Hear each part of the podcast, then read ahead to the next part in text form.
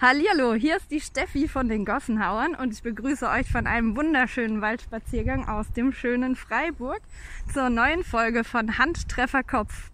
Heute geht es um die Regelwahl mit Jens und Pitt im Gespräch und ich wünsche euch viel Spaß bei der Folge und hoffentlich bis bald. Der German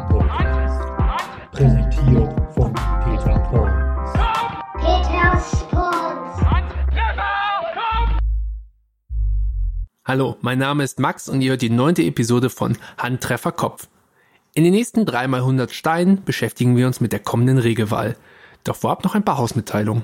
In den letzten Monaten hatten wir technische Schwierigkeiten mit der Peters Pawns Webseite.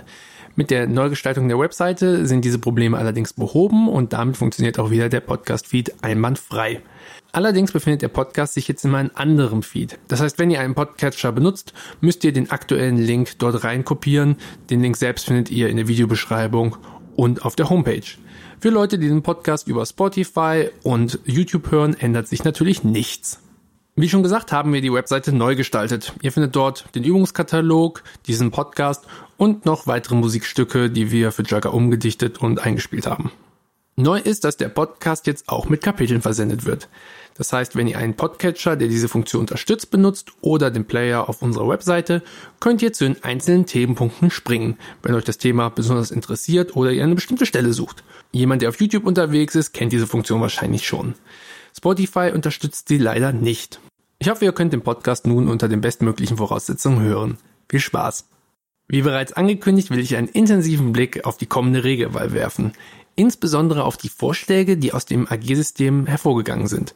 Dazu habe ich mir die zwei perfekten Gäste eingeladen. Hallo Jens, hallo Pitt. Hallo. Hallo Max. Jens und Pitt, zusammen mit Manu seid ihr die aktuell gewählten Regelhütenden. Mögt ihr beiden euch einmal vorstellen für die Zuhörer und Zuhörerinnen, die euch vielleicht nicht kennen oder eure Stimme nicht direkt zuordnen können? Ja, moin, ich bin Pitt. Ich habe vor äh, ungefähr zehn Jahren in Lübeck angefangen, Jugger zu spielen und bin dann ähm, nach Freiburg gezogen und habe da weitergespielt vor sieben Jahren ungefähr. Ich habe auch so ein bisschen Trainererfahrung und sowas gesammelt da. Und ähm, wir haben mit unserem Verein in Freiburg zusammen einen Verein gegründet. Ja, das heißt, ich habe schon ein bisschen Erfahrung auf dem Jugger-Markt gesammelt. Ähm, war schon auf einigen Turnieren und so, habe die kennengelernt und bin seit letztem Jahr euer Regelhüter. Ja, hi. Also, also warst du durch? Ich glaube, ja. Was soll ich noch alles über mich erzählen? Noch private Details? Was hast du an? Schuhe an oder aus? Ähm, ja, hi, ich bin Jens. Spiele seit einer ganzen Weile Jugger. Habe in Karlsruhe gestartet damit und pöbel auch schon fast so lange im Regelforum rum und bereichert das mit schlechter Diskussionskultur. Die wurde, glaube ich, ein bisschen besser mit der Zeit, aber nicht viel. Nein. Und ähm, habe mich schon lange mit Regeln auseinandergesetzt und bin dann irgendwann auch zum Regelhütenden geworden äh, im Rahmen dieses AG-Systems. Genau, ihr beide seid auch hauptsächlich dafür verantwortlich, dass das AG-System eingeführt wurde, mit dem diese Regelwahl ja organisiert und umgesetzt wurde. Da gehen wir später noch drauf ein. Erstmal geben wir gemeinsam einen Überblick, was diese Regelwahl enthält.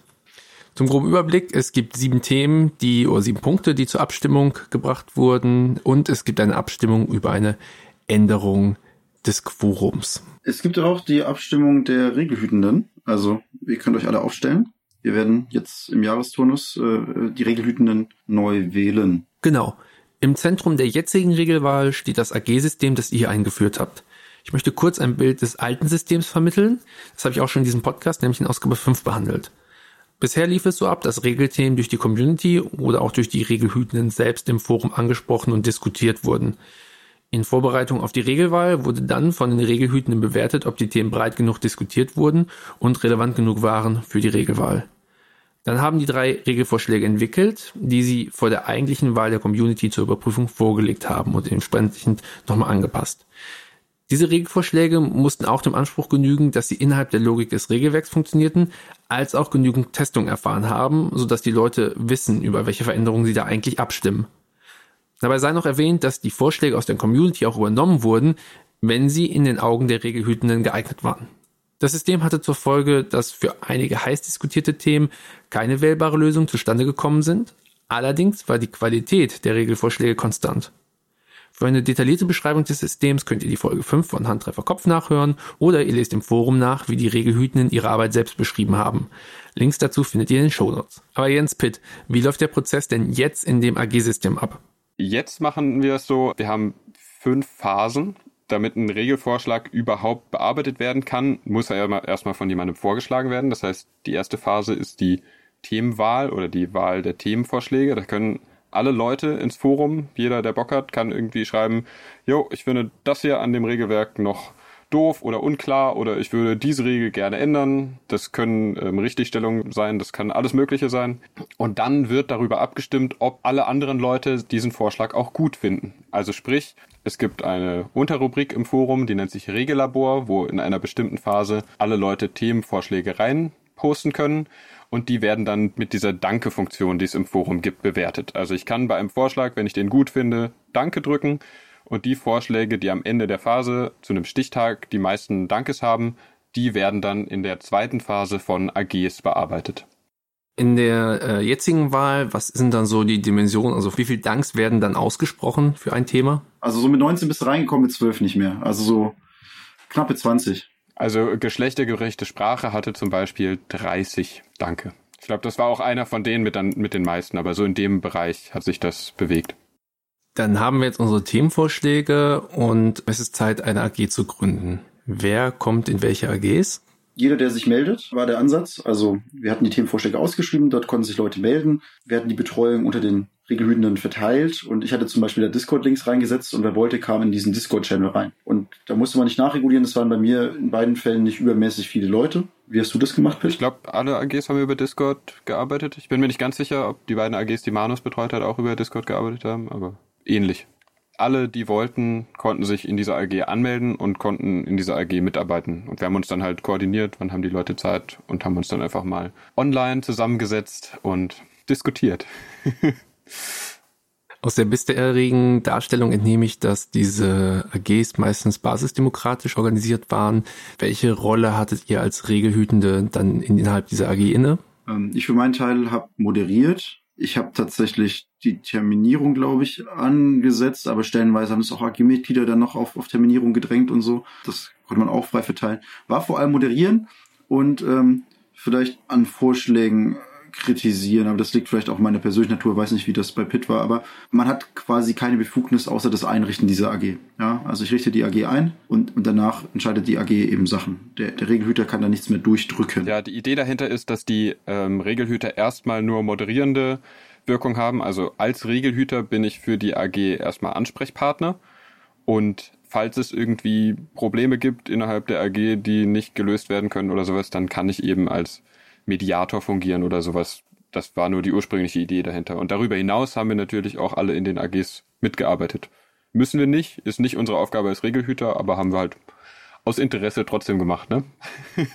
und in der AG selbst sind wir dann aber auch gleichberechtigt. Also wir haben jetzt nicht irgendwie, wir können jetzt nicht einfach sagen, so, ich bin jetzt der Regelhüter und ich entscheide das, sondern alle Mitglieder der AG wir haben uns halt auf eine Abstimmung geeinigt dann, wenn wir uns mal uneinig waren. Aber man muss dann eben eine Möglichkeit finden, wie man sich mit allen einigt und auf Regelvorschläge kommt, die für alle in Ordnung sind zumindest. Jetzt hatten die AGs gearbeitet. Wie geht es weiter? Ähm, die nächste Phase läuft jetzt gerade. Anfang Februar wurden die Ergebnisse der AGs vorgestellt. Der Rest des Februars ist dann nämlich noch Zeit ähm, für alle Leute, auch die, die nicht in den AGs mitgearbeitet haben, also ihr, liebe Hörerinnen und Hörer da draußen an den Endgeräten, ähm, sich ins Forum einzuloggen und diese Ergebnisse sich schon mal anzuschauen und zu gucken, haben die AGs irgendwelche Fehler gemacht? kommt da noch irgendwas nicht vor, was mir persönlich wichtig ist. Jetzt habt ihr noch die Möglichkeit, das alles kritisch zu hinterfragen und jetzt gibt es noch die Möglichkeit für die AG, die Vorschläge dann auf Basis von dem Feedback nochmal anzupassen, wenn sie das wollen, bevor sie dann in der vierten Phase Ende Februar von uns in die Regelabstimmung eingearbeitet werden. An der Stelle vielleicht noch den Einschub. Es gibt schon ein paar Rückmeldungen und mit der Danke-Funktion im Forum könnt ihr da auch zeigen, dass ihr das genauso seht wie die Person, die da nochmal eine Kritik geäußert hat oder so. Das hilft uns einzuschätzen, wie stark diese Kritik ist und, und wie sehr die auch in der Community wiedergespiegelt wird. Geht ins Forum, bedankt euch für die Sachen, die ihr gut findet und basierend auf dem Feedback könnt ihr dann vielleicht auch was verändern. Es sei an dieser Stelle noch erwähnt, dass wir am Ende der zweiten Februarwoche aufnehmen. Das heißt, dass wenn der Podcast dann fertig bearbeitet ist und online gestellt wird, es sein kann, dass Diskussionen teilweise schon weitergeschritten sind, als wir den aktuellen Stand hier vorstellen. Also schaut so oder so ins Forum, das noch aktuell ist, wenn euch das Thema interessiert. Wir versuchen hier erstmal nur, wenn wir gleich zu den Themen kommen, einen Überblick zu geben und schon mal den jetzigen Stand darzulegen.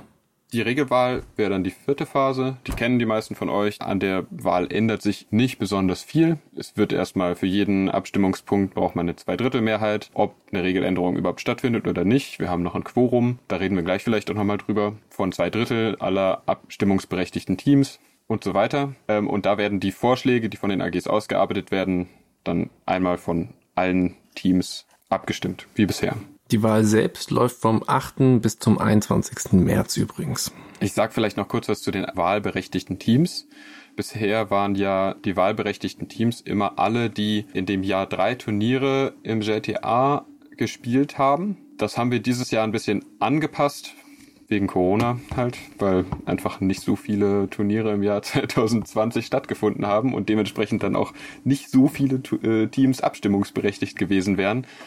Wir haben einfach gesagt, wir nehmen die abstimmungsberechtigten Teams von 2019, also vom Jahr davor, also die im Jahr 2019 GTA-Turniere gespielt haben. Alle, die darüber hinaus noch 2020 jetzt reingerutscht sind und 2019 noch nicht abstimmungsberechtigt waren, können sich bei uns einfach unkompliziert melden und werden dann auch abstimmungsberechtigt. Zusätzlich können auch dieses Jahr alle Teams, die nicht aus Deutschland kommen, also nicht in Deutschland gemeldet sind, aber Turniere in Deutschland gespielt haben, wie zum Beispiel die Basilisken aus Basel, auch an der Abstimmung teilnehmen, indem sie einfach uns Regelhütern kurz Bescheid sagen, jo, wir würden auch gerne an der Abstimmung teilnehmen, wir haben auch drei Turniere in Deutschland gespielt. Und dann können sie mitmachen. Zusätzlich dazu soll die Wahl genutzt werden, um das Quorum generell zu ändern. Was sind da eure Gedanken? Warum wird das gemacht? Bisher war das ähm, ein großer Mehraufwand für die Regelhütenden, den Teams hinterher zu laufen, um überhaupt das Quorum zu erfüllen. Die Teams haben sehr leicht mit den drei GTA-Turnieren ihre Berechtigung zu der Wahl erhalten und waren ab dann relevant für das Quorum. Wenn die jetzt aber gar kein Interesse an dieser Wahl hatten, haben die natürlich ähm, das Schwierige gemacht, das Quorum zu erfüllen, ohne dass sie ein Interesse daran hatten, Einfluss auf die Regeln zu nehmen. Ja, Ah, ähm, eine Sache habe ich noch zu der Wahl tatsächlich, die habe ich gerade noch nicht dazu gesagt. Und zwar wird es zusätzlich zu jedem Abstimmungspunkt am Ende nochmal extra die Möglichkeit geben, keine der Optionen ist befriedigend auszuwählen. Das heißt so viel wie, ich finde das Thema generell wichtig, aber ich bin mit der Arbeit der AG nicht zufrieden und das, was die da ausgearbeitet haben, finde ich nicht gut. Ich wähle jetzt hier einfach das geringste Übel, aber ich würde das gerne nochmal zur Abstimmung bringen. Wenn das von vielen Leuten angekreuzt wird, dann können wir das gegebenenfalls aufnehmen und dann das entsprechende Thema im nächsten Jahr vielleicht nochmal überarbeiten. Was aber wichtig ist, das ist keine Wahloption, das ist eine Feedback-Option für uns. Der Zusatz, dass das Thema nochmal aufkommen soll.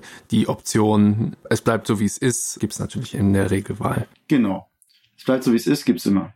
Was es allerdings nicht mehr in der Regelwahl gibt, äh, sind Kleinständerungen, die sonst immer mit veröffentlicht wurden. Die habt ihr euch jetzt gespart. Wie kommt das? Aus meiner Sicht sind die in dem aktuellen System einfach nicht gut umzusetzen, auch nicht vorgesehen. Ich finde Kleinständerungen nicht sehr transparent. Und es gab auch keine, keine Bitte um eine Kleinständerung aus der Community. Und wenn es sie doch gäbe, fände ich es cool, dass man dafür vielleicht doch eine kleine AG macht denke aber, Pitt hat da eine andere Ansicht. Was? Ach so, ich habe gar keine Kleinständerungen, die ich eintragen möchte. Also öffentlich. Also ich habe natürlich sehr viele Kleinständerungen eingetragen, heimlich. aber das wäre ja doof, das hier so öffentlich zu sagen. Apropos Jens, musst du nicht auch noch eine Kleinigkeit heimlich erledigen? Ähm, ja, genau. Ähm, Carmen hat uns darauf aufmerksam gemacht, beziehungsweise Johanna. Bei der letzten Regelwahl wurde ein Punkt nicht textlich korrekt übernommen. Das muss ich noch nachtragen. Das ist noch eine Aufgabe der, der letzten Regelhütenden. Das wird tatsächlich noch verändert. Ich habe es bisher einfach nur nicht gemacht. Das werde ich jetzt im Rahmen der Einpflege der neuen Regelergebnisse auch übernehmen. Und da ging es, boah, wisst ihr das noch, da ging es ums Jug oder um, um, um, um Jug stecken oder ums mal? Es war auf jeden Fall irgendwas zwischen bei Jugs und Male. Ja, ist natürlich cool, dass Leute mit dem Regeltext aktuell arbeiten und gar nicht den aktuellen vorliegen haben. Da sollte ich vielleicht sogar nochmal Feedback dazu geben. Dann haben wir die Regelwahl fast vollständig umrissen. Allerdings der dritte Punkt bleibt noch, es gibt die Möglichkeit, neue Regelhütenden zu wählen. Jens Pitt, wen kann ich denn so wählen? Jeden, der sich aufstellen lässt. oder die sich aufstellen lässt. Und bisher sind es leider nicht so viele. Ich glaube, bisher sind es wir drei. Ich bin mir nicht sicher, ob wir das auch ganz klar gesagt haben, dass wir uns auch nochmal aufstellen lassen wollen. Aber wir wollen uns, glaube ich, alle drei nochmal aufstellen lassen. Ja, Max, Pitt und ich.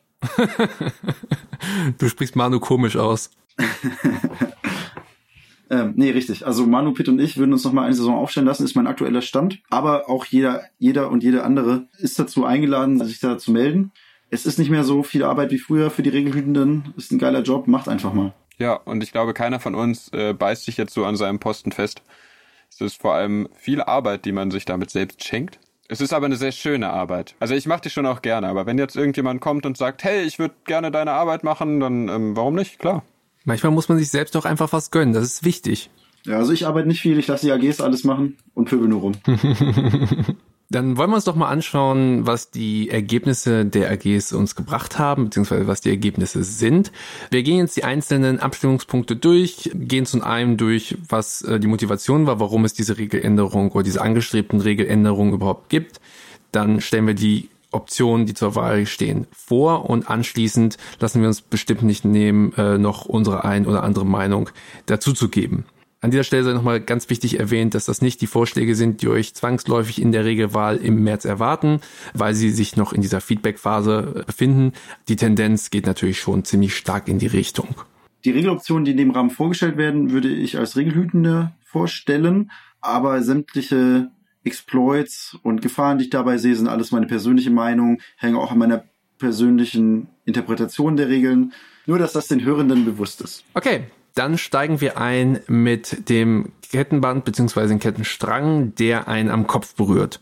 Bisher war es so, dass ein Kettenstrang, der einen am Kopf berührt hat, ausgenommen von Wicklungen, keinen Einfluss auf das Spielgeschehen genommen hat. Das hat für gewisse Diskussionen bzw. Schwierigkeiten in der Trefferwahrnehmung besorgt. Ich glaube, es war sogar, manche Leute waren sich da sogar gar nicht sicher, ob das so ist, aber ähm, ich glaube, die vorrangige Auslegung und auch der Regeltext, persönliche Meinung, sagt, ähm, dass, dass das Kettenband keinen Einfluss hat. Und dann haben wir uns das näher angeschaut, nachdem das als Regelvorschlag kam. Und das kann ich, glaube ich, auch als Regelhüter sagen. Tatsächlich ist es so formuliert, ein Kopftreffer wird nur dann ausgelöst, wenn ich ansonsten getroffen worden wäre. Das heißt, wenn die Pompe regelrecht geführt wird und so weiter. Aber auch, wenn ich getroffen werde von einer Schlagfläche oder eben beispielsweise von dem Ball. Nicht, wenn ich von irgendwas anderem getroffen werde, was ohnehin keinen Treffer auslöst. Und damit ist es eben so, das kennt man, löst keinen Treffer aus. Das finden viele Leute doof. Deswegen gab es diesen Vorschlag. Erste Erkenntnis war natürlich, okay, Griffe, Knäufe, das, was manche Leute als Blockfläche bezeichnen, das löst auch alles gar keinen Kopftreffer auf, wenn ich das erst abkriege und dann woanders getroffen werde. Seltsam. Und daher haben wir dann zwei Regeloptionen ausgearbeitet. Die Regelwahl wird dann so aussehen, erstmal kann man sagen, hey, ich finde es gut, wie, bis, wie das bisher ist. Wenn man aber eine Änderung möchte, dass es nicht so bleibt und dafür eine Zweidrittelmehrheit bekommt, dann wird eine von beiden folgenden Optionen Stand jetzt gewählt. Die erste Option A ist, alles, was ich ins Gesicht bekomme, alles, was irgendwie meinen Kopf berührt, sei es ein Griff, sei es ein Knauf, sei es das Kettenband, triggert Kopftreffer und damit kann ich Kopf sagen, muss Kopf sagen und was mich danach dann erwischt so in, in, dem Schlag noch, ist dann nicht mehr gültig. Die zweite Option ist, das exklusiv für das Kettenband umzusetzen. Das heißt, Knauf ins Gesicht und danach abgeschlagen werden geht weiterhin. Aber wenn ein Kettenband meinen Kopf berührt hat und ich danach auf dem Rücken von einem Ball getroffen werde, dann ist das kein Treffer, dann kann ich Kopf sagen. Das ist die Option 2b. Das sind die zwei Optionen, die wir jetzt haben. Jetzt kam da schon mal Feedback aus der Community. Simba, glaube ich, hat ähm, noch einen dritten mechanisch fehlenden Vorschlag beschrieben. Und zwar, man könnte doch äh, reinnehmen, hey, Kettenband und dann Treffer, das triggert keinen Kopf. Also Kettenband triggert keinen Kopf.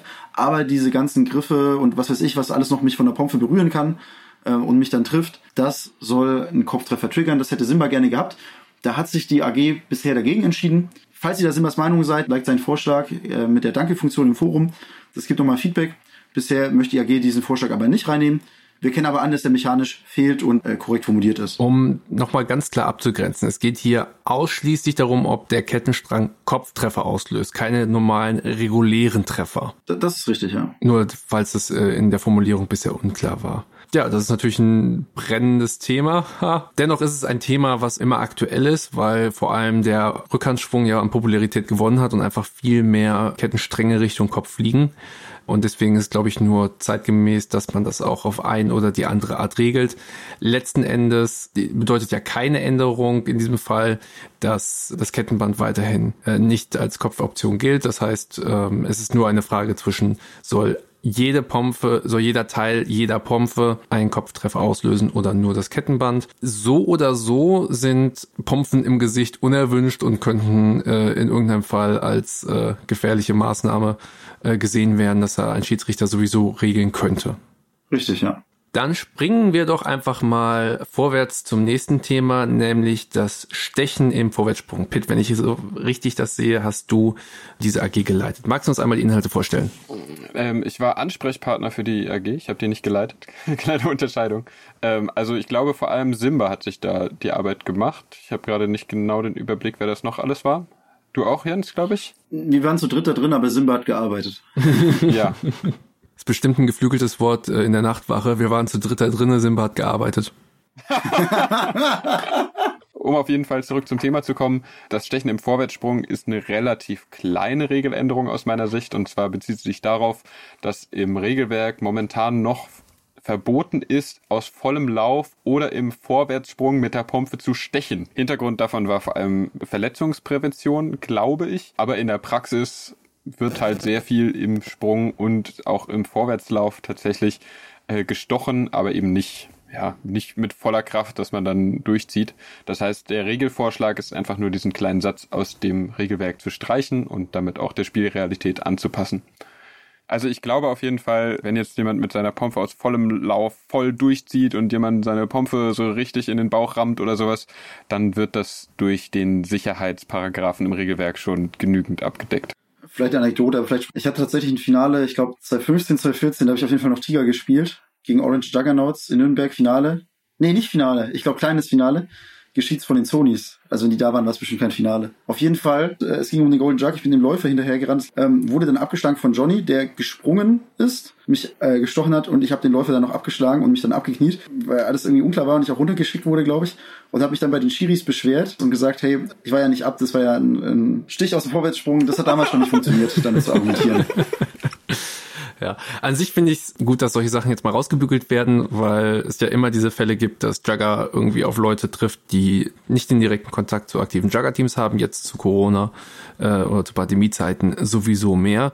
Und wenn die dann sowas lesen und nicht einschätzen können, was da die Spielrealität zu ist, kann das sehr verwirrend sein und führt zu komischen Ausprägungen. Von daher finde ich das durchaus sehr sinnvoll, dass das so angeglichen werden kann. In dem Fall ist es ja leicht durchzuführende Änderung. Also man kann ja schon den Anspruch haben, inzwischen ans Regelwerk, dass es die Spielrealität abbildet, beziehungsweise wir einigen uns auf dieses Regelwerk, um das als Guidelines zu halten. Und die Sachen, von denen wir schon wissen, dass die lange, lange, lange überfällig sind, die kann man ja verändern und auch entsprechend anders spielen, aber die meisten davon sind weg. Und jetzt geht es schon langsam in die Richtung, dass man sagt, hey, das ist eine Basis, auf der wir uns einigen können zu spielen und auch sollten, wenn wir Meinungsverschiedenheiten haben, sollte schon das Regelwerk zu Rate gezogen werden. Als erste Instanz, würde ich sogar sagen. Okay, kommen wir zur großen Extrawurst des Juggers. Schildspielende. Hey! Auch Schildspielende erwartet eine Abstimmung, beziehungsweise, wenn sie durchkommt, eine Änderung des Spielverhaltens. Und zwar geht es darum, wie Schilde im Fall dafür, dass man inaktiv ist, also kniet, gehalten werden sollen. Jens? Anmerkung zu deinem, ähm, zu deiner Vorstellung gerade wenn sie durchkommt, eventuell sogar weniger Änderungen, als wenn sie nicht durchkommt. Und das liegt an folgendem. Aktuell ist die Situation so, Schilder sind seit ein paar Jahren als Pompen definiert und Pompen müssen, wenn man sich abkniet, flach auf den Boden gelegt werden. Jetzt machen das Schildspieler nicht. Ich habe das ganz selten gesehen, vielleicht passiert es selten, aber, aber sie machen es in der Regel nicht. Ist dann natürlich auch schwierig, wenn man zum Beispiel noch ein Gurtschild hat, das am Unterarm hängt. Also gemeint ist jetzt vor allem mit flach in deinem Sinne, dass die große Fläche des Schildes, die 60 Zentimeter Durchmesser, dass die parallel zum Boden liegen. Das passiert im Regelfall nicht, sondern Schildspieler setzen ihr Schild mit einer Kante auf dem Boden und du, oder es gibt die Auslegung, dass das nicht flach genug ist. Genau, das ist richtig. Es gibt die Auslegung, dass die flache, dass, dass die Kante auch schon äh, flach ist. Die habe ich tatsächlich gelesen in älteren Diskussionen. Kam jetzt gar nicht mehr auf die letzten Jahre. Das war, glaube ich, von Peter eine, äh, ein Punkt. Lang soll er leben. es ist strittig, was flach auf dem Boden liegen sein soll. Viele Menschen würden das schon so auffassen, dass man die 60 Zentimeter Durchmesserfläche parallel zum Boden legt. Nach der FAQ dürfen Schildspieler auch genau das, beziehungsweise die FAQ sagt, ja, Schilder müssen flach auf den Boden gelegt werden nach Regelwerk, aber ihr müsst das doch nicht machen. Das heißt, die FAQ sagt das genaue Gegenteil von dem Regelwerk und das schon seit ein paar Jahren, also mindestens drei. Und das ist, ähm, finde ich, ein Unding, das sollte man verändern und man sollte nicht nach FAQ spielen, sondern nach Regelwerk. Und wenn wenn dieser Gegensatz einem klar ist, das Regelwerk entsprechend anpassen. Entsprechend haben wir folgende Optionen ausgearbeitet, äh, zusammen mit Schildspielern in der AG. Eigentlich nur Schildspieler außer mir drin, sehr schön. Immer diese Schildspieler. Furchtbar. Die Option alt ist, es bleibt, wie es im Regeltext steht. Und zwar inaktive Pomper müssen ihre Pompe flach auf den Boden legen. Ich denke, die große Auslegung ist dann aber eben die, genau diese große Fläche auch flach auf den Boden zu legen. Und das könnte zu einer doch enormen Spielrealitätsveränderung führen, wenn alles bleibt, wie es ist für Schildspieler, weil dann diese Regel nochmal bekräftigt wurde. Und weil ihr als Regelhütende auch ans FAQ ran wollt, um das Zeit zu bearbeiten. Eventuell wollen wir ans FAQ ran, aber insbesondere hat das FAQ keine Regelfunktion. Das FAQ schreibt dir gar nichts vor. Das FAQ ist eigentlich für Regelfunktionsunklarheiten da oder Grauzonen oder hm, wie legt man das jetzt aus? Aber das ist eine FAQ, das komplette Gegenteil von einem Regelwerk, das tatsächlich, ich sag mal, die Befugnis hat, Regeln vorzugeben, äh, aussagt, das ist ja sowieso schon seltsam und es hat auch keine Befugnis, das eigentlich zu überschreiben. Ich sehe das eher als eine Spielrealität versus nicht angebrachte Regel. Wenn diese Regel jetzt aber bestätigt werden sollte und das FAQ ist A, strittig unter Leuten, die sich auf Regeln beziehen, B, wie du sagst, eventuell überarbeiten wir das auch einfach, dann muss man damit rechnen, dass sich die Spielrealität ändert, falls alles so bleibt, wie es ist. die neuen Optionen sind also eventuell näher an der Spielrealität. Die Optionen, die wir vorgeschlagen haben, sind, falls nicht alles bleibt, wie es ist und die angenommen wird, kann man sich dann nochmal unterteilen in 2a und 2b.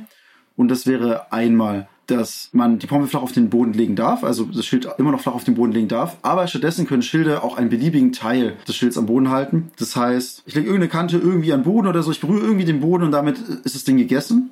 Ja? Oder 2b, Schilde können stattdessen nah am Körper und nah am Boden gehalten werden. Das heißt, ich muss gar nicht den Boden berühren, aber das Ding bleibt irgendwie an, an einem Körperteil von mir oder am Körper von mir und es bleibt da am Boden. Nach wie vor dürfen natürlich abkniende äh, Spieler und Spielerinnen nicht das Spielgeschehen beeinflussen und so. Also alle anderen Sachen, die daraus noch erwachsen sind, sind natürlich über andere Regeln geklärt. Aber erstmal die Position des Schildes ist damit definiert und in den Regeln auf jeden Fall näher, in den neuen Optionen auf jeden Fall wäre sie näher an der jetzigen Spielrealität als die, ich würde mal sagen, überwiegende Interpretation der alten Regel. Beide Optionen, du hast es schon bei der ersten angekündigt, beinhalten natürlich auch, dass man weiterhin das Schild flach auf dem Boden äh, halten kann, statt eine der anderen Methoden zu wählen. Insbesondere für Mittelgriffschild ist das natürlich eine durchaus gängige Option. Genau. Letzten Endes würde ich aber sagen, dass vor allem Option 2 viel mehr Spielraum und ja neue Unklarheiten zwischen was ist noch nicht aktives Eingreifen und was ist aktives Eingreifen ins Spielgeschehen schaffen könnte. Würde ja nicht zustimmen. Also ja, man kann sich schauen, wie man diese Regel exploiten kann, was man damit alles machen kann, weil jetzt wo man eine ausgeschriebene Regel hat.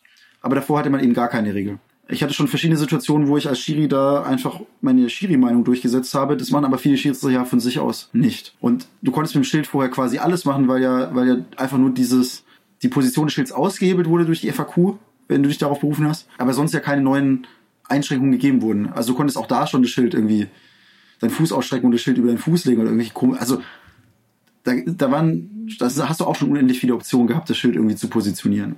Pit, verlorene Pompen. Das ist ein Themenkomplex, der war als ein Thema geplant, hat sich dann aber zu zwei einzelnen Abstimmungspunkten entwickelt. Verlorene Pompen ist erstmal von der Idee das Problem, jemand verliert seine Pompe in irgendeiner Form, reden, reden wir gleich drüber ähm, was darf diese Person dann noch auf dem Spiel machen und was darf sie nicht machen. Das ist, würde ich sagen, vom Regelwerk zumindest nicht eindeutig geregelt. Und das haben wir auch in der AG nicht abschließend eindeutig geregelt tatsächlich, weil das eine relativ komplexe Geschichte ist. Ähm, wir haben uns in der AG darauf geeinigt, dass wir vor allem die Ursachen davon lösen wollen. Also sprich, einmal ähm, eine Pompe wird von einer Kette gewickelt und wird dann losgelassen und übers Spielfeld getragen. Und die zweite Ursache war das, worüber wir gerade schon gesprochen haben. Ein Schildspieler oder ein Doppelkurzpompenspieler lässt beim Aufstehen eine seiner Pompen liegen und läuft nur noch mit einer weiter, weil er damit halt schnell jemanden abschlagen muss und es ist eben nicht genau definiert. Darf er das jetzt? Muss er beide Pompen in der Hand halten oder muss er nur eine Pompe in der Hand halten? Das Grundproblem davon ist, dass nicht ganz klar definiert gerade ist, ob man mit einer einzelnen Kurzpompe in der Hand gültig treffen darf oder ob man dafür die zweite Kurzpompe auch führen muss, zu dem Zeitpunkt, wo man zuschlägt. Wenn man das nicht muss, dann kann man eben mit einer Kurzpompe allein übers Spielfeld laufen und Leute abschlagen. Wenn man das muss, dann ist es nicht mehr sinnvoll, seine Pompe zurückzulassen, um dann noch nur mit einer Pompe jemand anderem äh, hinterher zu laufen. Nichtsdestotrotz, lasst uns einmal kurz die Option durchgehen. Die Option A ist, dass Kurzpompen regelgerecht mit einer Hand an der Grifffläche geführt werden und die Option B, dass sie äh, nur in Kombination mit einer Schild- oder einer zweiten äh, Pompe geführt werden. Zum Liegenlassen selbst gibt es in diesen Optionen halt keine Aussagen, aber das schwingt natürlich mit. Gab es denn bei der Erstellung dieser Option den Gedanken, dass das generelle Liegenlassen von Pompen unerwünscht ist oder hat man sich hauptsächlich auf diesen Situationsfall von da rennt nur jemand mit einer Kurzpompe rum kursiert? Unser Gedanke dahinter war, ähm, dass wir das Zurücklassen von Pompen damit gerne unterbinden wollen. Weil, also ich finde persönlich, wenn man halt irgendwie so zwei Meter weiterläuft und jemanden abschlägt, nur mit einer Kurzpompe und dann zurückläuft und sich schnell den Schild wiederholt oder sowas, das ist ja kein Ding so. Aber wenn man dann weiterläuft und die, die Pompe liegen lässt, dann ist halt nicht ganz klar, was passiert jetzt mit der Pompe und das ist einfach eine etwas unschöne Situation. Die andere Variante wäre natürlich gewesen, dass wir das irgendwie alles drumrum regeln und äh, sagen, was passiert, wenn ich nur noch eine Kurzpompe habe, was darf ich dann und wie kann ich mir meine Pompen wiederholen. Aber wie gesagt, das Konzept der AG, das wir ausgearbeitet haben, ähm, hat sich auf diese beiden Punkte konzentriert.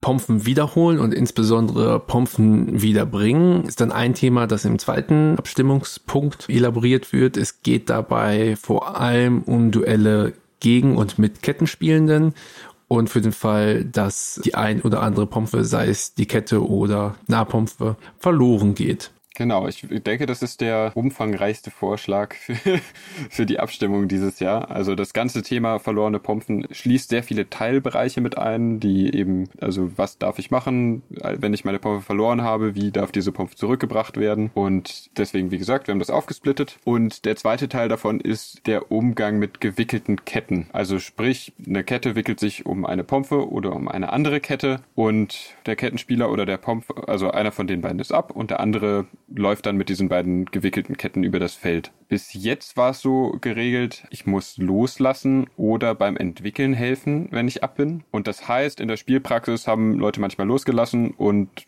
dann wird halt so eine Pompe einmal übers Spielfeld geschleppt, entweder die Kette oder halt die Nahpompe und wird dann zurückgebracht oder eben auch nicht. Meistens wird sie zurückgebracht in meiner Erfahrung, weil die Leute Fair Play spielen aber es ist eben nicht festgelegt. Und man kann halt sehr einfach das exploiten, indem man sagt, okay, ich trage deine Pompe jetzt auf die andere Seite des Spielfelds und lass sie da liegen, ist mir egal.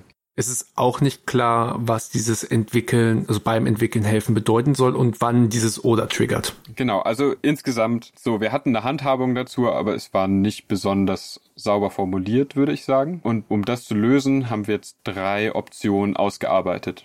Bisher war es so, dass es das Einverständnis gab, dass man gewickelte Pompen, wenn es geht, zurückgibt und damit der Spieler halt nicht zu sehr benachteiligt wird im Aufstehen oder die Spielerin. Ich hatte aber auch Situationen, wo sich dadurch Spieler aus dem eigenen Team befugt gefühlt haben, wenn sie zum Beispiel knien und eine Pompe von einem Mitspieler bei ihnen lag oder einer Mitspielerin, dass sie die dann zurückgeschoben haben, was ich dann allerdings als Schiedsrichter immer unterbunden habe und die Pompe zurückgeholt habe an dem Punkt, wo sie lag, weil ich der Meinung war, dass inaktive Spieler keine Vorteile für ihr eigenes Teams ähm, erzeugen dürfen, indem sie Pompen zurückschieben.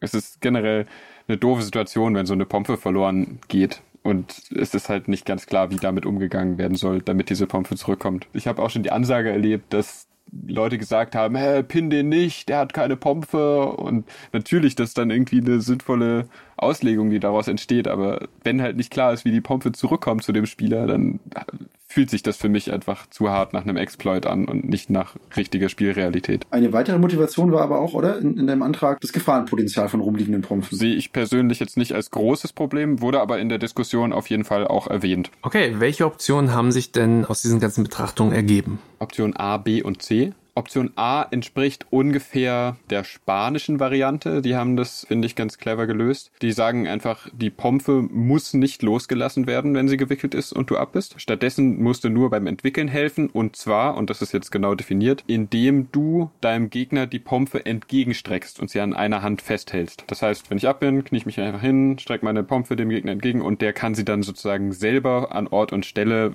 von der, von meiner Pompe abstreifen. Und das Ziel davon ist natürlich, dass ich die ihm möglichst ungehindert entgegenstrecke und jetzt nicht irgendwie auf den Boden drücke oder sowas. Das sollte klar sein, glaube ich. Das heißt, meine Pompe verbleibt im Idealfall einfach immer bei mir. Genauso mit Ketten. Mit Ketten muss ich dann eben auch meine Kette meinem Gegner möglichst entgegenhalten, sodass er sie halt leichter entwickeln kann. Nichtsdestotrotz beinhaltet die Option aber auch, dass man immer noch loslassen kann. Genau, es gibt in der Regel auch die Option im Sinne des Fair Plays, dass ich sagen kann, okay, es fällt dem Kettenspieler oder der Kettenspielerin jetzt viel einfacher, die Pompe zu entwickeln, wenn ich jetzt einfach loslasse. Deswegen darf ich meine Pompe auch loslassen. In dem Fall, dass ich meine Pompe loslasse, ist dann aber der gewickelte Spieler dafür verantwortlich, diese Pompe auch wieder zurückzubringen sobald sie entwickelt ist. Also Option A, ich muss meine Pompe nicht loslassen, ich darf meine Pompe loslassen und wenn ich sie loslasse, muss sie meinen Gegenspieler wieder zurückbringen. Option B hat einen etwas anderen Ansatz. Option B sagt, ich muss meine Pompe loslassen. Wir haben das ein bisschen anders formuliert, erkläre ich gleich nochmal. Ich muss meine Pompe loslassen generell und die Pompe muss von meinem Gegenspieler nicht zurückgebracht werden. Dafür ist es aber allen Spielern, auch meinem eigenen Team, inaktive haben wir jetzt tatsächlich da nicht explizit mit eingenommen, ähm, aber ja, als Läufer in meinem Team darf ich den Leuten ähm, ihre Pompen zurückbringen. Die Option zielt so ein bisschen darauf ab, dass es halt okay ist, wenn Pompen verloren gehen, aber dann dürfen sie halt auch alle wieder zurückbringen. Kleine Einschränkung mit muss losgelassen werden. Wir haben das, die Formulierung, die wir, auf die wir uns am Ende geeinigt haben, war, muss im Zweifelsfall losgelassen werden. Und zwar einfach aus Sicherheitsgründen. Also unsere Idealvorstellung ist sozusagen, dass man die Pompe noch einen Moment festhält, also mit leichtem Druck festhält sozusagen. Und sobald man merkt, okay, hier sind jetzt gerade keine Gegenspieler in der Nähe und es ist jetzt safe, die loszulassen oder der Kettenspieler halt leichter daran zieht, dann lässt man sie halt los, damit der Kettenspieler sie selber entwickeln kann. Oder eben der Pomper, der eine Kette gewickelt hat. Aber einfach immer die Pompe sofort loszulassen, halten wir halt für potenziell gefährlich. Wenn dann irgendwelche Spieler noch dazwischen knien oder sowas und die wird einfach sofort durch die Gegend geschleudert, das ist nicht so schön. Und wir wollen ja auch sicher gehen, dass der Kettenspieler das auch mitbekommt, dass seine Kette gewickelt ist und halt nicht einfach fröhlich weiter seine Kette schwingt. Wir sehen da auf jeden Fall beide an der Wickelung beteiligten Spieler in der Pflicht, da auch auf Sicherheit natürlich zu achten. Und die dritte Option? Dritte Option, Option C, würde sagen, genauso wie bei B, eine gewickelte Pompe muss losgelassen werden. Auch mit derselben Formulierung, sollte im Zweifelsfall losgelassen werden, darf dann aber nicht von allen Spielern zurückgebracht werden, sondern sie muss, wie in Option A, von dem Gegenspieler, der die gewickelte Pompe in der Hand hält, zurückgebracht werden. Sprich, ich lasse meine Pompe immer los und mein Gegenspieler bringt sie mir zurück, sobald er sie entwickelt hat. Das würde sozusagen diesen Fairplay-Ansatz, der bisher gespielt wird, in eine Immerregel umsetzen. Ich würde sagen, dass vor allem dieses Thema, dieses Abstimmthema, den größten Einfluss ähm, vor allem auf, auch einfach auf die Gestaltung des Spiels hat weil durch den Zwang, Pompen zurückzubringen, nochmal ganz neue Situationen entstehen, dass halt sich wickeln lassen einfach zum Beispiel viel wertvoller ist, weil der Gegenspieler dann gezwungen ist, äh, seine Bewegung an die Situation anzupassen und eben nicht mehr frei agieren kann. Also wir so ein bisschen wegkommen von so einer Anything Goes Mentalität. Da es nicht explizit formuliert ist, scheint es ja so, als würde jeder Spieler, der versucht, eine Pompe zurückzubringen oder der verpflichtet ist, eine Pompe zurückzubringen, auch abgeschlagen werden kann. Das heißt, eventuell muss er dann äh, quasi in die gegnerische Linie treten, um eine Pompe zurückzubringen. Ja, mein Gedanke war auch, das ist ein gutes Exploitment. Also was, was jetzt eh schon viele nicht so gute Kettenblocks machen, wie so Bobs wie ich zum Beispiel, ist, ähm, ich block so, dass falls ich getroffen werde, der Stab halt in der Kette hängt und, und die Kette dann nicht mehr aktiv agieren kann. Ja, schreibe es dann auch immer so, damit kein Sicherheitsrisiko entsteht, aber, aber ich, ich nehme das in Kauf, weil das quasi die Kette Zeit kostet, da den Stab rauszubringen und ich lasse ihn sowieso direkt los. Wenn ich das jetzt mit der Option A oder B mache, also mit B muss ich dann so machen, dann ist das sogar verpflichtend. Wenn ich das mit der Option A mache, dann ist noch als Bonus, ich kriege die Pompe sogar wieder zurück. Das heißt, diese Blockweise wird stärker. Also diese Nicht-Blockweise. Genau. Und um auch mal auf Option B einzugehen, wenn jeder die Pompe zurückbringen kann, also auch unabhängig von aktiv und inaktiv, und halt diese Diskrepanz zwischen Einfluss auf die Spielnahme, wobei das Zurückbringen einer Pompe ja natürlich auch einfach nur das Zurücksetzen eines Status Quo so gesehen werden kann. Aber vor allem kommst du dann auch Situationen dazu, wo zum Beispiel ein Läufer, wenn so eine Pompe über das ganze Feld getragen wurde von mir aus, über das ganze Feld mit einer Pompe läuft, obwohl er ein Läufer ist. Ja, also so wie ja jetzt zum Beispiel auch Spieler, wenn sie ihre Pompe verloren haben, kannst du auch denken, dass es ein Läufer ist. Das ist mir auch einmal im Spiel passiert und hat einen Spielzug verloren. Aber ja, also ich meine, alle diese Optionen verändern natürlich das Spiel, wie wir es jetzt gerade spielen. Auf jeden Fall. Ich denke, es wird auch jetzt gerade unterschiedlich gespielt. Also ich meine, auch solche Situationen, die du beschreibst, ne, dass irgendwie die Spieler aus dem eigenen Team dann die Pompe zurückbringen. Da wird es sicher Leute geben, die sagen, ja, klar, das ist okay.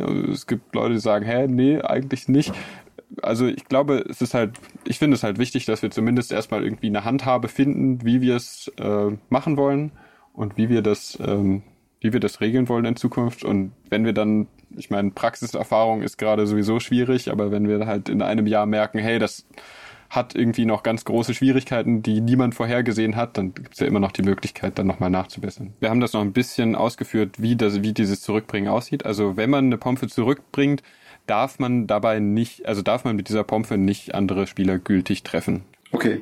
Äh, wir haben auch noch den Zusatz dazu, wenn ich jetzt eine Po- Pompe zurückbringen muss, also bei Vorschlag A und Vorschlag C, ähm, und ich werde dabei abgeschlagen, dann kann ich sie natürlich nicht weiter zurückbringen, wenn ich inaktiv bin, aber ich sollte mich danach drum kümmern. Also wenn ich jetzt die Pompe zurückbringe und mein Gegner steht dann auf und läuft vor mir weg, dann liegt diese Pflicht sozusagen. Ach so. Ja, ja. Ah, ja. Exploit direkt erkannt und ausgemerzt. Ah ja, da habe ich eigentlich dran gedacht. Ja, sehr gut. Sehr gut, dass ihr da dran gedacht habt. Darf ich als Läufer, der eine Pompe zurückbringt, mich selbst schützen mit dieser Pompe? Also blocken. Und wenn das ungeregelt ist, wie würdet ihr das als Schiris machen? wenn ich mich richtig erinnere, haben wir es vor allem in der AG, also wir haben darüber diskutiert. Es ähm, gab die, es gab den Vorschlag, dass wir das Blocken explizit auch verbieten. Also ein Spieler darf, wenn er eine Pompe zurückbringt, nicht aktiv Leute treffen und nicht blocken. Ähm, aber dann ist halt die Schwierigkeit, was ist denn jetzt blocken?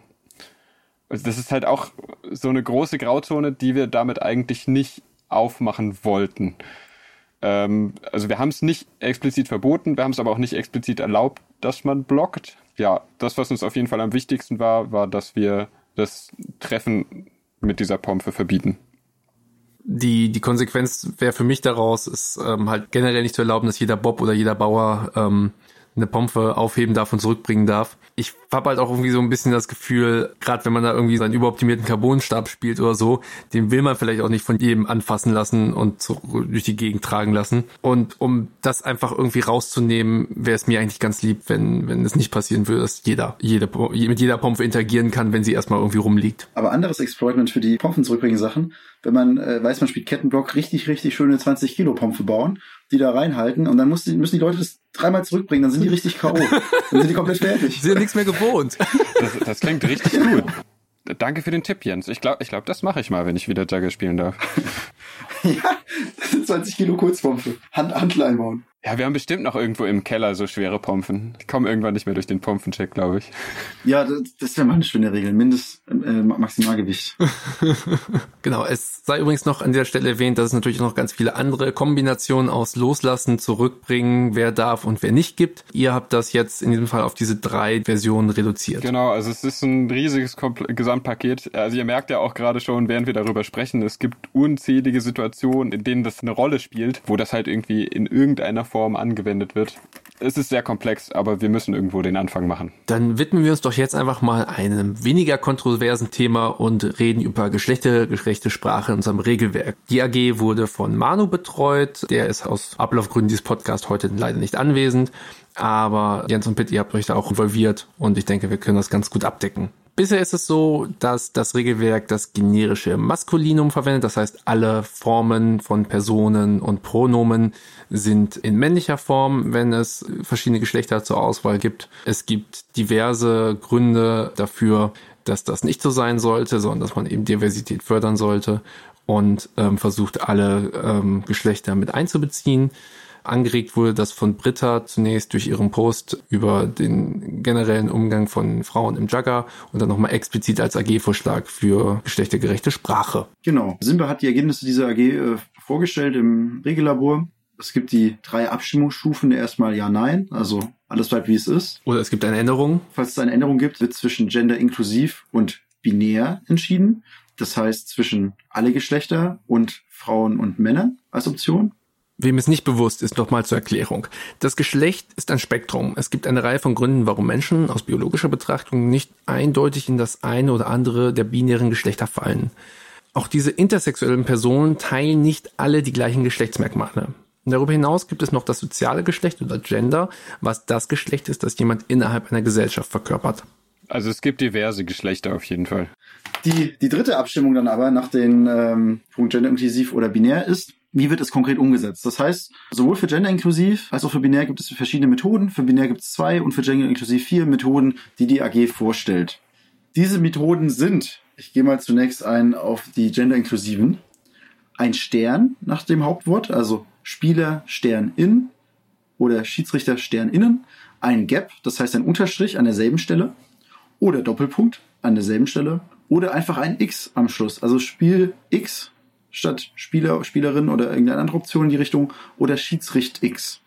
Bei den binären Optionen gibt es folgendes. Zunächst die Beidnennung. Es werden immer SpielerInnen und Spieler, Schiedsrichter und SchiedsrichterInnen in welcher Reihenfolge auch immer, genannt. Also beide Geschlechter werden genannt. Oder es gibt die abwechselnde Nennung. Spielerinnen, Schiedsrichter, Gewinnerinnen. Also man geht da einen Satz durch und dann äh, wechselt man immer wieder zwischen der weiblichen und der männlichen Form.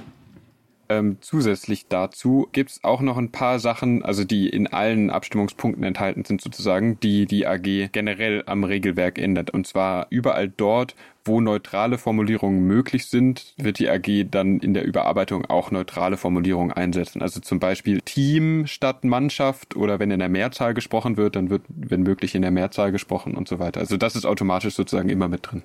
Mhm. Bei den binären Optionen, insbesondere bei der Beidennennung, ist halt so, dass vor allem der Textumfang einfach wächst, weil du Verbindungsworte schreiben musst, eventuell auch die Verbform anpassen musst, dass du dann auf einmal im Plural bist. Und bei der Abwechslungsnennung ergibt sich, glaube ich, noch eine ganz andere Problematik, die Jens besser erläutert. Bei der abwechselnden Nennung kann folgendes Problem auftreten. Da ich einmal abwechselnd die Geschlechter wähle und das als Zeichen davon mache, dass ich alle meine, ist es schwer zu erkennen, wenn ich dann doch nur ein spezielles Geschlecht meine. Das ist im Regelwerk kaum denkbar, dass es auftreten kann. Es wäre aber beispielsweise bei einer Frauenquote in Teams möglich, dass man tatsächlich nur Spielerinnen ansprechen möchte. Das wäre dann aus dem Text eventuell nicht direkt ersichtlich. Darüber hinaus kann man sich natürlich generell fragen, wenn man sowieso schon eine geschlechtergerechte Sprache einführt, man sich dann auf die binären Geschlechter gesch- äh, beschränken will oder es halt komplett öffnet. Ich möchte noch ganz kurz erwähnen, bisher gibt es diesen Vorsatz im Regelwerk, dass das generische Maskulinum sich auf alle Geschlechter bezieht und das damit quasi geklärt sei. Das ist halt nicht ausreichend, weil die Anwendung von Sprache, also das, was man dann tatsächlich liest, das ist, was Meinung bildet und nicht unbedingt der Vorsatz, der irgendwo vorsteht. Und deswegen ist es wichtig, dass das übergreifend im Regelwerk stattfindet. Du linke Socke.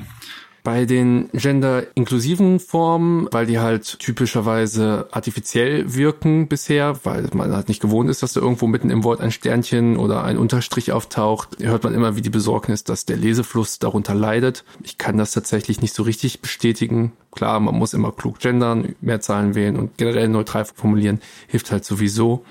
Und ich denke, mit einiger Gewöhnung kommt man hin. Und ob es dann der Stern, der Gap, der Doppelpunkt ist, tut sich in einem Schriftbild relativ wenig. Das X hingegen verändert sich insofern, dass es die Endung quasi ersetzt. Für diejenigen, die, äh, die trotzdem Angst haben vor dieser abstrakten Erscheinung, Simba hat sich die Mühe gemacht und alle Formulierungen, die möglich sind, äh, zusammengetragen. Die kann man sich dann durchlesen in diesem, in diesem Forumspost und das hilft echt, um sich ein Bild davon zu machen, wie das sich auf den Lesefluss auswirkt. Bei der Abstimmung wird es dann auch so sein, dass wenn dann eine der Formen gewählt wird, also Änderung, binär oder gender inclusive, dass dann die einfache Mehrheit, die relative Mehrheit, wenn ich richtig liege, das können wir gleich noch erläutern, ausreicht, um einen der einen der Punkte zu wählen. Ja, also es ist tatsächlich gestaffelt. Also einmal haben wir die Abstimmung bei allen Abstimmungspunkten für eine Regeländerung. Also zwei Drittel der Stimmen brauch, bräuchten wir für eine Regeländerung. Ähm, und dann ist es bei diesem Vorschlag nochmal gestaffelt, dass ich dann einmal abstimme, genderinklusiv äh, versus binär. Da zählt eine relative Mehrheit, also die Mehrheit aller abgegebenen Stimmen ohne die Enthaltung. Dann wird nochmal zwischen den vier genderinklusiven beziehungsweise zwischen den zwei binären Vorschlägen abgestimmt. Ich finde ja, das äh, bisher größte Versäumnis ist, dass wenn wir keine Änderung haben, das generische Maskulinum einfach bleibt. Äh, ich fände es ja gut, wenn, wenn sich die Leute gegen Gendern aussprechen, dass wir dann das äh, generische Femininum äh, komplett im Regelwerk Würde ich anwenden. voll unterstützen, finde ich richtig gute Idee. Ja, die Community, wenn die sich dagegen ausspricht, möchte die ja vielleicht auch einfach explizit das Männliche. Das wissen wir ja nicht, ob sie das männliche oder das weibliche wollen. Stimmt. Schwer rauszufinden. Also ich nicht. Ich fände es vor allem sehr interessant, mal zu sehen, wie das wäre, ähm, einen Text zu lesen, der im generischen Femininum verfasst ist. Also ob ich mich dann auch nicht angesprochen fühlen würde. Ja, ich weiß nicht, ob das bei einem Text, wo du weißt, wie der Hintergrund ist oder so, da, da würdest du dich wahrscheinlich angesprochen fühlen, aber stell dir vor, du machst irgendwas auf, wo du keinen Bezug zu hast und da wird quasi, sag ich mal, nur von Frauen gesprochen, äh, obwohl eigentlich alle gemeint sind. Ja. So, so wie das eben gerade mit Männern so der, der Fall ist einfach immer. Ich würde mich da wahrscheinlich erstmal intuitiv nicht angesprochen fühlen, weil ich das gewohnt bin, dass ich angesprochen werde erstmal. Dann kommen wir jetzt zum letzten Themenpunkt, den wir noch offen haben, nämlich die Anpassung von Malen und Jugs. Auch das wurde von Mano betreut. Bisher ist es so, dass die Dimension, die wir insbesondere für Jugs haben im Regelwerk, weil für Male gibt es, glaube ich, keine Dimensionen, die angegeben sind, überhaupt nicht der Spiralität entsprechen. Also sie sind deutlich zu groß und zu klobig als das, was äh, tatsächlich auf Turnieren als Jugs gespielt wird. Deswegen wurde da bestrebt, eine Definierung, eine klare Definierung oder Änderung der Maße festzulegen. Genau, da gibt's unterschiedliche Abstimmungspunkte zu tatsächlich. Da gibt's einmal die Möglichkeit, den Jug, also die Maße des Jugs festzulegen. Und zwar entweder als Min-Max-Maß. Also der Jug ist zwischen 20 und 25 Zentimeter lang und hat einen Durchmesser von 8 bis 10 Zentimeter. Oder das als circa Maß mit einer leichten Toleranz anzugeben. Sprich, der Jug ist circa 23 Zentimeter lang und hat einen Durchmesser von circa 9 Zentimeter. Dann wird noch darüber abgestimmt, ob für den Jug auch ein Gewicht festgelegt werden soll. Und zwar wird da auch wieder Min-Max-Maße vorgeschlagen. Einmal Gewicht von 200 bis 300 Gramm oder Gewicht von 150 bis 350 Gramm mit einer ähm, größeren Varianz oder eben auch wieder ein Fixgewicht mit einem Circa davor, also circa 275 Gramm. Sie haben zur Diskussion vorgestellt, ob man das entweder mit diesen drei Abstimmungsvarianten abstimmen soll oder ob man einfach sagen soll, er hat ein Gewicht von circa 275 Gramm. Das soll noch diskutiert werden. Also die AG fragt, welche Abstimmungsart besser wäre. Ich habe jetzt noch nicht alle Kommentare durchgelesen. Ich bin mir nicht sicher, wie viel darüber auch schon diskutiert wurde, aber es wurde auf jeden Fall auch schon diskutiert zu dem Thema. Außerdem soll noch der Außendurchmesser des Mals und auch der Innendurchmesser des Mals geregelt werden. Also für den Außendurchmesser gibt es auch wieder die Möglichkeit, ähm, Durchmesser maximal 40 Zentimeter oder zwischen 30 und 40 Zentimeter oder mindestens 30 Zentimeter. Das ist historisch gewachsen, glaube ich, aus Martins ähm, Untersuchungen zu diesen Malen und zu Jugs. Also mir fällt schwer, als jemand, der jetzt nicht ständig Male und Jugs baut und auch nur begrenzt äh, Läufererfahrung hat, zu wissen, was da gut ist und was angebracht ist. Dennoch, dass es eine, eine Festlegung gibt und das Ganze einheitlich und auch realer wird, finde ich schon sehr angenehm und von daher äh, muss man mal schauen, auf was sich dann das Team einigen wird bei uns und dann werden wir für eins auf jeden Fall abstimmen. Aber ich habe jetzt keine, keine starken Gefühle für die ein oder andere Maßtoleranz oder fürs eine oder andere Maß. Äh, ich finde es auf jeden Fall gut, wenn da irgendwie, wenn das einheitlich ist. Es gibt schon manchmal sehr kleine, sehr unpraktische Male auf Turnieren. Wäre schön, wenn die alle zumindest ungefähr gleich groß wären. Ich denke auch, wie das jetzt genau aussieht, ist das gar nicht so krass relevant. Wichtig ist, dass die halt nicht viel zu klein, viel zu leicht sind oder ganz komisch einfach. Ja, oder viel zu schwere Jugs. ja, ähm. Aber bei maximal 40 Zentimeter, da kann halt auch ein 10 Zentimeter mal bei raus. Was ist, ja, was ist denn das für eine dumme Regel? Abstimmungsvariante 1.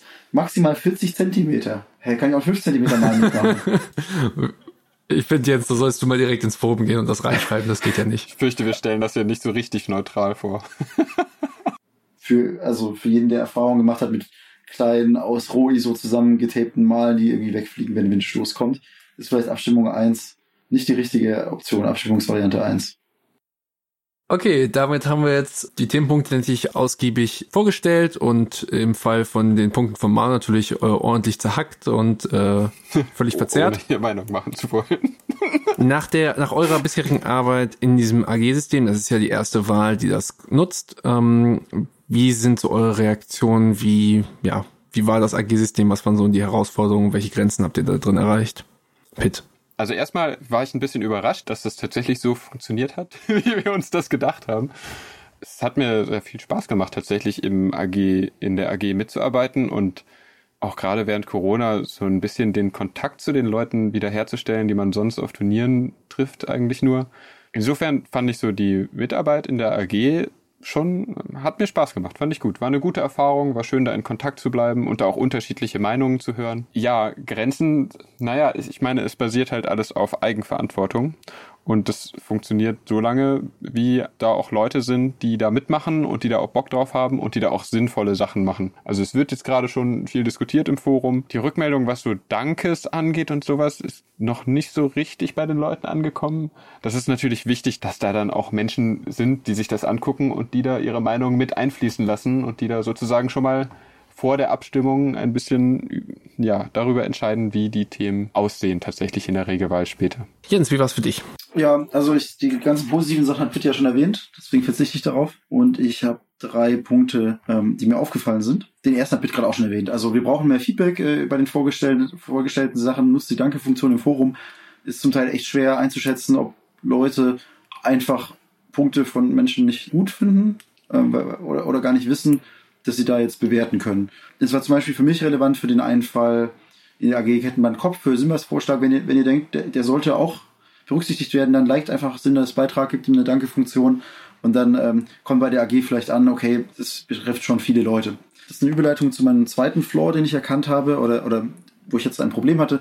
Die AG hat erkannt, dass Simbas Punkt ein, ein mechanisch umsetzbarer Punkt ist, der fehlt und den vielleicht Leute wollen, aber hat ihn nicht aufgenommen. Unter anderem gab es ein paar gute Gründe dafür, aber der Großteil der Leute war dann dagegen, weil sie inhaltlich nicht wollen, dass dieser Punkt zur Abstimmung steht.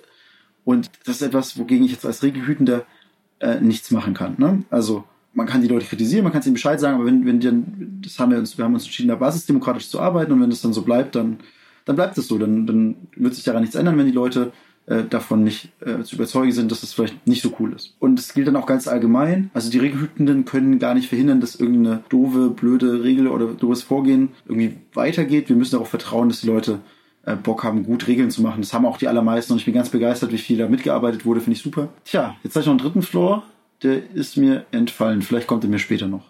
Dann nutze ich mal die Gelegenheit, um die Sicht des abstimmenden Teams darzustellen. Ich habe das Gefühl, dass das neue AG-System die gleiche Menge an Beteiligung einfordert wie das alte System auch. Der Unterschied ist, vorher hatten wir gewählte Vertreter, denen wir unser Vertrauen ausgesprochen haben, die immer noch eine Kuration durchgeführt haben. Das passiert jetzt nicht mehr. Und wie du schon sagtest, Jens, liegt jetzt vieles in der Hand dieser AG-Gruppen, die wir zwar auch nur indirekt beeinflussen können, aber keine wählerische Rechtschaffenheit uns gegenüber haben. Das heißt, letzten Endes müssten wir quasi noch intensiver unsere Jagger-polizeilichen Einsätze fahren, wenn wir Regeln gefährlich finden oder wenn wir mit der Ausführung des Regeltextes nicht einverstanden sind. Tatsächlich ist es aber so, dass dadurch, dass die AGs arbeiten und dann alles kommt und das natürlich auch viel unterschlagen ist, wir weniger Beteiligung als Einzelperson, aber auch im Gespräch mit dem Team haben als in den vergangenen Regelwahlen.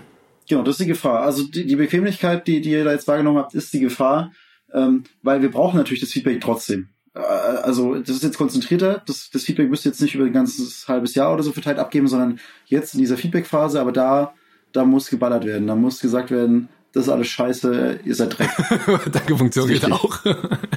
Oder Danke-Funktion benutzen, sorry. Ich hatte gehofft, dass wir die Limitierung, was, was Umsetzen von, von äh, nach Anzahl von, von Regelvorschlägen angeht, dass, dass wir dann einfach mehr umsetzen können als die alten Regelhüter. Und das war ein, ein äh, Irrglaube. Die Betreuung und, die, äh, und als Ansprechpartner für, für so eine Gruppe da zu sein, insbesondere weil am Anfang zum Teil gar nicht absehbar ist, wie umfangreich die wird, ist doch ein bisschen Zeitaufwand. Und äh, wir sind jetzt so vorgegangen, haben dieses Jahr jeder zwei, zwei AGs betreut. Und das war auch das Limit, nachdem wir ausgewählt haben, wie viele, oder ein Limit, wie, wie viele umgesetzt werden können.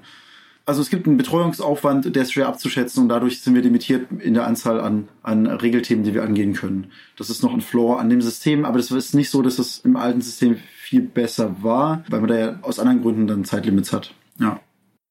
Ich würde euch an dieser Stelle auch gerne nochmal loben, dass die ähm, Posts im Forum zu den Regelbeiträgen sehr übersichtlich, sehr gut formuliert und sehr, sehr gut strukturiert sind. Da kann man sich einfach tatsächlich gut reinlesen. Das ist alles Pit's Doing. Wenn ihr das weiter wollt, wählt Pit. Wenn ihr aber lieber wollt, dass ihr nichts mehr versteht und alles chaotisch ist, dann wählt Pit ab. Freut mich auf jeden Fall, das zu hören, dass man das auch versteht, was ich da reinschreibe. Ist ja immer ein bisschen die, immer so die Gefahr, wenn man so ewige Poster fasst und dann äh, liest das am Ende irgendjemand und denkt sich, hä? Leute, kann viel passieren. Falls zum Beispiel bei den Schildern alt gewählt wird, also alles so bleibt, wie es ist, werde ich, falls ich Schiri bin, auf jeden Fall hart durchdrücken, dass das Schilder flach auf dem Boden liegen und zwar so, wie ich denke, das flach ist. Die Punkte von Pitts sind auch sehr spannend. Das hat, wie Max schon gesagt hat, einen riesen Einfluss, was, was, da, was da passieren kann mit Pompen zurückbringen oder nicht bringen, fängt der Läufer an zu blocken oder nicht. Aber ich, ich tue mir da noch schwer zu werten. Also ein paar Sachen finde ich weniger gut, ein paar besser, aber schaut es euch an, kann, kann sich viel, kann sich viel verändern. Lest euch im Detail mal durch. Also wenn ihr nicht wollt, dass wenn ich euch einen Griff ins Gesicht schlage und danach abtreffe, dass das kein Kopftreffer ist. Also sollte ein Schiri auf jeden Fall ahnden, aber ihr wisst ja, was für Bobs da manchmal rumlaufen und schießen. Also lieber, lieber safe gehen und, und das in der Regel auch noch umsetzen, dass es nicht okay ist. Geht wählen und gibt uns Danke-Funktion in der Feedback-Runde. Genau. Wenn ihr anderer Meinung seid als Jens, dann schreibt das einfach ins Forum und dann diskutieren wir da im Forum darüber. Folgt uns auch bitte gerne, wenn ihr nicht ins Forum schaut, nicht regelmäßig oder sowas, auf unserem Facebook-Kanal, auf unserer Instagram-Seite oder meldet euch für unsere Mailingliste an. Abonniert unseren. YouTube-Channel, unterstützt uns bei Patreon. Was? Wir haben einen YouTube-Channel? Echt? Nein, ich mach Quatsch. Genau, also die ganzen Links zu eurer äh, Internetpräsenz, sei es Facebook und Insta, aber auch die ganzen Verlinkungen zu den einzelnen Threads im Forum finden sich dann in der, wenn ihr es auf YouTube schaut, Videobeschreibung oder in den Shownotes des Podcasts.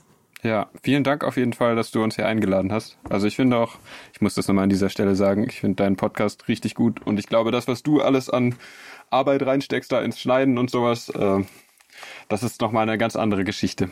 Vielen Dank an Manu, der hat auch, der ist jetzt hier nicht repräsentiert, aber der hat super viel gemacht, auch ist auch immer dabei und so. Also wir haben alles, was wir haben, ist ich beschlossen haben, zu dritt beschlossen, ewig diskutiert und Pitt durfte dann abtippen und Manu macht die ganzen Sachen mit Internet und so, da kennen wir alten Leute uns nicht so gut aus. ähm, und vielen, vielen Dank an die AGs. Also, so, obwohl ich jetzt natürlich mit ein paar Detailsachen nicht zufrieden war, meine AGs haben super gut gearbeitet. Ich bin sehr dankbar, dass ich da fitte Leute dabei habe, die auch sehr motiviert sind. Ähm, vielen Dank dafür. Dann bleibt mir nur noch euch zu danken dafür, dass ihr mit mir hier den Podcast gemacht habt und den Zuhörenden fürs Zuhören. Dann schließe ich mit großen, weiten Worten, haltet euch an das Regelwerk und baut keinen Scheiß und würde mich an dieser Stelle auch verabschieden. Tschüss. Tschüssi. Tschüss!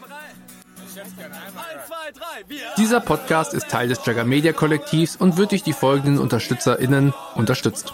Beth, Arbeitslos, Gernot Götz, Jonas Breu-Wischem, Jonas Kopka, Max Rigor, Tino, Jan Osterkamp, Nicole Tusche, Nikolai Perschin, Linus Smith, Jonathan Blum, Simba, Jugger Walker, Marius Ritter, Martin Schürmann, Sebastian Schlatt, Andreas Jessen, Kanga, Forden Livs, Hans-Rudi Kelzow, JT, Jan, ihre Menge, Julian Stöcker, Melanord, Serens, Wassermann und Johnny Hart.